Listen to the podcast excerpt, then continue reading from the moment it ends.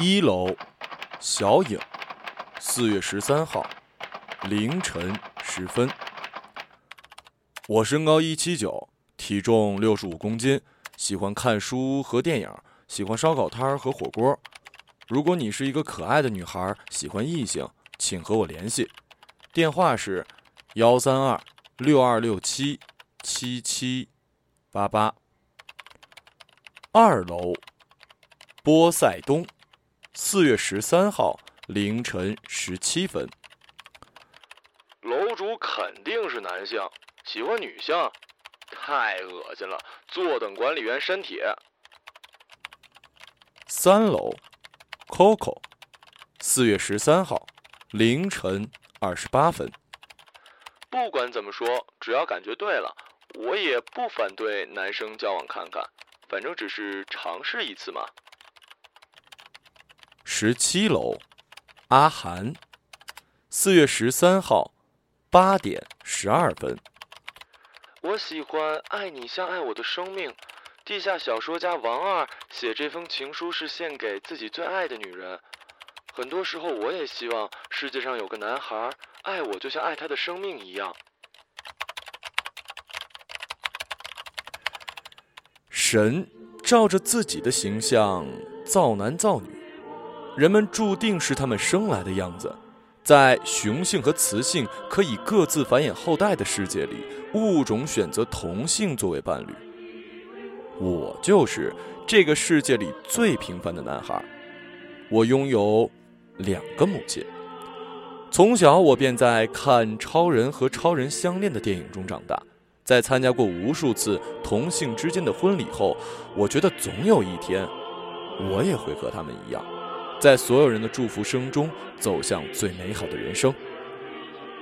在生理和心理正在蓬勃发育的高中。我意识到自己和大家有些不同。这时，班上已经出现了几对早恋的情侣。男生情侣们会悄悄去网吧包夜打游戏，或者拿着午饭钱一起去玩老虎机。对他们而言，这些都是刺激又浪漫的约会。我却觉得一点意思也没有。这段期间，还有过几个羞答答的男孩给我写过情书，可我没看。所谓青春的困惑，年少的轻狂，真是一种煎熬。反倒我更愿意在一个阳光灿烂的下午，趴在高低杆上，看着那些发育完全的漂亮女孩子，高耸耸的胸脯，在操场上跳来跳去。对我来说，想和女孩相处，变成了一种柔和、模糊和无定向的渴望。决定去见阿涵。是在整个假期都无所事事的夏天，地点是他家附近的桥上。想不到出现在桥上的是比我高一年级的 W。W 是全校有名有姓的女孩，不仅长得漂亮，还会玩会学习，总会听到一些同年级女生语气暧昧的讨论。这样的学姐在市一中前五年、后五年都遇不到了。W 说：“你是小影吧？”我点点头，本想说什么，可是，一想到他认识的人都比我这个毛头小子成熟，我在学校又默默无闻，哪些话就咽了下去。走路的时候，只能静静地跟在他后面，故作沉默，辛苦地保护着自己可怜的自尊心。他的家住在新修的码头尽头，我一直跟他到了家门口。上了楼，她的房间与其他女生相比显得很单调，有一些与整体不协调的地方，那就是从桌子的一角一直到衣柜为止的空间里，靠墙堆放着许多的书、杂志和 DVD 盒。他说：“《罗密欧与朱丽叶》你看过没有？”我摇摇头。“泰坦尼克号呢？”我摇摇头。都是男人和女人的爱情故事，想看吗？我点点头，他笑了起来，笑声中隐约流露出内心的自豪之情。从那天开始，整个暑假几乎每天我都去找他。我翻他看过的书，坐在他睡的床上，不小心看见他衣柜里的内衣裤越是亲密，我越是发现，同为人类，女人和男人却迥然不同，宛如两种生物。他只需靠近我，给我一个微笑，就可以轻易的打开我身体内无数条秘密通道。那些被遗忘的、被埋藏的故事，在他的口中讲出来，似乎更带着意味深长的感觉。但是比起那些故事，我更喜欢与他并肩同行在夏日时光。我也更愿意称他为阿寒，而不是大家口中的 W。在暑假要结束的一天，我像往常一样，等他两个父亲上班后跑去他家。那是一个傲热的午后，阿寒穿着薄薄的黄色连衣裙，我们一起用勺子吃过半个冰镇西瓜后，他说：“小影，我们玩个游戏吧。”我擦了擦嘴说：“嗯，好。”他要我先把上衣脱掉，看着他凝视我的目光。我脱下上衣，露出了薄薄的胸膛。他接着让我把裤子也脱掉，我照着做了。最后，他指着我的内裤，我也毫无抵抗力的顺从的拉了下来。他慢慢的靠过来，摸摸我的肩膀，让我抱紧他。我忽然从怀中阿寒的身子上感受到了女性的特征。这让我手心出汗，全身又胀又兴奋，又难受。就在这时，他家的门突然一声被打开了。我们被他回家拿文件的父亲撞见后，我的母亲们被叫到了学校的办公室。在同性相处的世界里，学校对这类行为持零容忍态度。大家试图说服我们，你们并不是这样的，只是经历了一个阶段被误入歧途了。面对我的两个母亲，我只好低头说：“是的。”而他面对两个父亲的指责，只是冷冷的站在那儿，理直气壮，一言不发，耳边几缕头发被窗子外的风吹到了脸上。然后，我听到了啪啪两声耳光。是他其中一位正在怀孕的父亲甩的。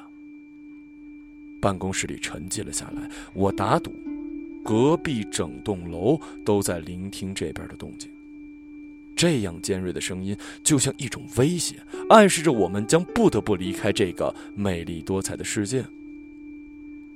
他没有哭，一张脸像是被划破的鱼肚皮，一块白一块红，两片发青的嘴唇紧紧的抿着。不幸，这个世界上尽是不幸的人，不幸的理由各式各样。可我们的不幸源自于自身的罪恶，无法向任何人诉说，得不到理解和同情。这天夜晚放学后，我悄悄地跟在他后面，中间肯定还隔着好几个人，我不敢太靠近。走到我们第一次见面的那座大桥上，他忽然停下来，转头看向我。等我走近，他说：“小影，我们跳河吧。”他说话的语气就像那天午后我们玩的那个游戏，温柔，却带着专横。说完后，他就在黑暗中沉默了。夜空里星光闪烁，他死了，我却被救了回来。地方报纸进行了报道，我们简单的被当作叛逆青少年，占版面很小的一块儿。死亡对于任何一个人而言都是孤独的，无论是在热闹的簇拥中步入天堂，还是独自葬身在荒郊野岭，死亡都只属于死去的那个人。我在家里休养了一个月，我又重新的上学。同学们和我相处时，刻意装作什么也不知道。我也丧失了再跳一次河的勇气。在路过理发店，我理了发，理过凉飕飕的脖颈，像风吹过一望无际的荒草地。睡不着的夜晚，我总想象它就在我的面前，和过去一样，带有早熟的气息和蓬勃的生机。然后，自己在印花棉被下抽动手臂，虽然疲烂。无味，却可以获得暂时的麻木和慰藉。活着是免费的，痛苦也是。这样浑浑噩噩的度过了高中，随便的进入一所大学，离开了原来的地方。和大多数进入大学的男孩一样，我交往了一个男朋友，是军训时认识的同学，皮肤晒得很黑，长得却像女人，眼睛很大，还有酒窝。我觉得这样很好，不过他好像很不喜欢自己长得像女人，所以故意表现得像个男子汉。但是我能看出来，和他相处在很大程度上，我只是想试试和男生交往，从没想过要表达。任何自己的感情，不料正是这种不冷不热，让他千方百计的讨好我，送给我一些玩具模型、游戏光盘或者是限量球鞋。可是这样的他，不久就让我感到了乏味。相对于他的冷淡，我更热衷于等室友睡觉后，在网上寻找曾经那个小小房间里翻过的故事、听过的歌、看过的电影。我和他在一起的那段短暂的时光，像一朵奇异花卉，开过就没了。我只能在这里寻找那个失落的伊甸园。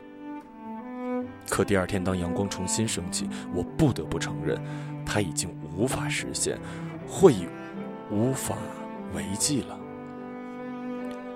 和男友草草的分手后，他用男孩那种执拗的忠诚，整日整夜的跟着我，就像……我跟在女孩身后那样，无论是教室、食堂还是寝室，他对我说：“你要我做什么都行，无论我做错什么，我改还不行吗？”老实说，我也明白这是珍贵的感情，可是这些东西，我上一秒还觉得了不起、魅力非凡，现在换成了他人就变得一钱不值和令人不屑一顾了。接下来就有了传遍全校的。异性恋事件，那个男孩在跟随我的日子里发现了蛛丝马迹，趁我不在，悄悄打开过我的电脑，并且去找过我过去的同学，挖出了那年的跳河事件，而阿涵生前的照片也被翻出了好多张。随着一阵阵飞溅的欢声细浪，我的室友开始一个一个找借口换寝室。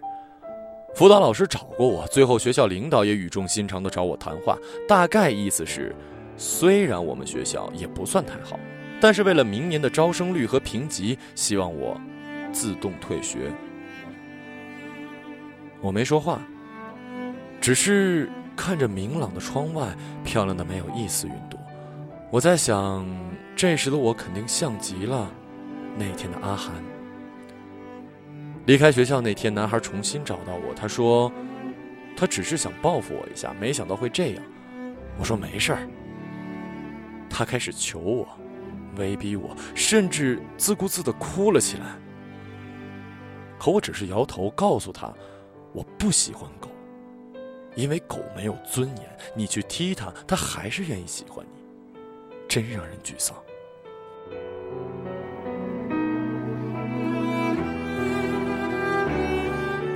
火车大厅里挤满了人流，就像滔滔大海一般的起伏不定。我拖着行李，看上去像一个海上遇难的人，望着屏幕上一排排红色的目的地。我没有找回去的火车。这时，我注意到了被行李箱压着的一家医院的广告传单。打了麻醉剂之后，四周忽然变得安静的出奇。明晃晃的手术刀。割破我的身体，我就像一个冰箱，任凭医生拿掉一些东西，像扔掉过期食品一样，全都腾清，又装进一些新的东西。我忘记了时光的流逝，昼夜不分，有时觉得白天黑夜混沌一片，一切都是耀眼的光辉和火焰的连续载体。踩着高跟鞋从医院走出来的上午。我意识到，我已经将过去的时空挖空，将它们驮上胸口，犹如骆驼的双峰。我迫不及待地买了回家的车票，我要去见阿涵。火车上嘈杂的人群时刻提醒着我，我终于挺进人们共同抵达的热闹。突出的铁路，就是那条来自脐带的纽带。我走在那座桥上的时候已是傍晚，夏季的鲜花已经枯萎，身边路过几个漂亮的女孩，我还没来得及向她们微笑，她们就甩开大步走开了。我像孤身一人被抛弃于秋日黄昏的旷野。往桥下看那片河水，水面上突然出现了一张陌生又熟悉的脸孔，像极了阿寒，嘴角挂着不属于这个世界的温暖微笑。车辆驶过，照亮空无一人的桥面，水面泛起波澜，夜凉如水。